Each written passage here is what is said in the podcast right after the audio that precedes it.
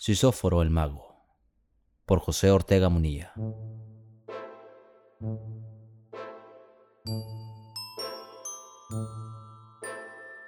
En los tiempos del triste rey Alfonso X el Sabio, había en Valladolid un griego que llegó allí como criado de uno de los maestros del orientalismo literario, a quienes el monarca de las cántigas había llamado para que le ayudaran en ciertos trabajos de erudición.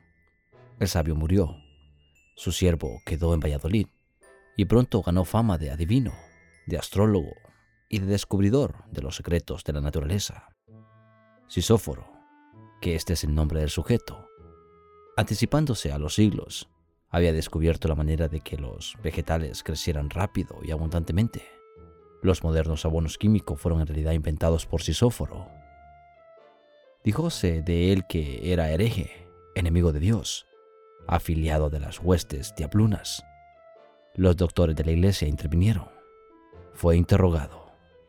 El comisario de la fe le dijo, se asegura que tú tienes parte con el enemigo y que por eso consigues que sembrada una semilla ahora florezca y de fruto cinco horas después, contestó Sisóforo. No es cierto. No tengo parte con el demonio. Lo que sí he hecho es estudiar mucho analizar los problemas de la botánica y he hallado manera de que prosperen rápidamente las plantas, sin que para eso tenga que intervenir el maleficio. Hizose la prueba en una hortería, de cabida como de media azumbre. Puso Sisóforo cuatro puñados de tierra, hortelana. Enterró ahí dos docenas de granos de trigo. Tapó la cazuelía y dijo el comisario, Ruególe, señor, que ate con una cinta la vasija, ponga su sello de cera y la tenga en su poder. Y yo vendré a verle a la hora en que ya habrá fructificado la semilla. En efecto, seis horas después llegaba Sisóforo a la casa del comisario. ¿Ya se habrá operado eso que llamáis milagro o maleficio? Y que no es sino cumplimiento de una ley de la naturaleza. Habíanse reunido para presenciar el suceso todos los notables de la ciudad hasta el arzobispo quiso asistir al ensayo. Roto el precinto, quitada la cobertura de la hortería, todos quedaron pasmados. Los tallos del trigo habían crecido tanto que ya se doblaban por no tener espacio suficiente. Intervino el arzobispo y preguntó a Sisóforo. Si esto no lo haces por maleficio infernal, ¿cómo lo haces? Y Sisóforo se hincó de rodillas, levantó junta las manos, rezó la oración de Santa María y luego dio la respuesta. Es que yo he estudiado mucho.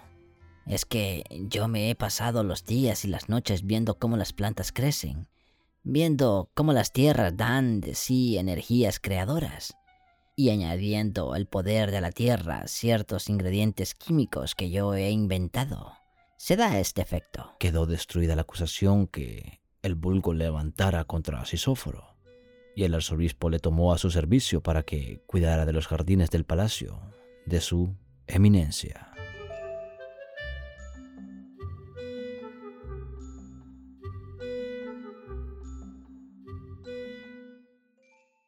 Sisóforo el Mago, por José Ortega Munilla.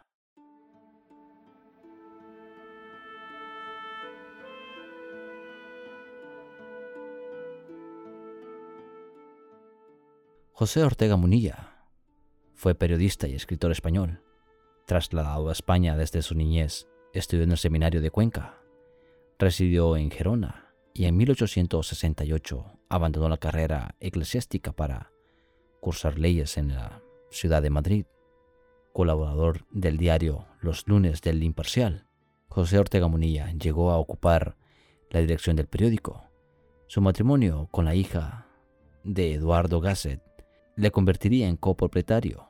Fue uno de los gestores del Trust y protector del diario El Sol.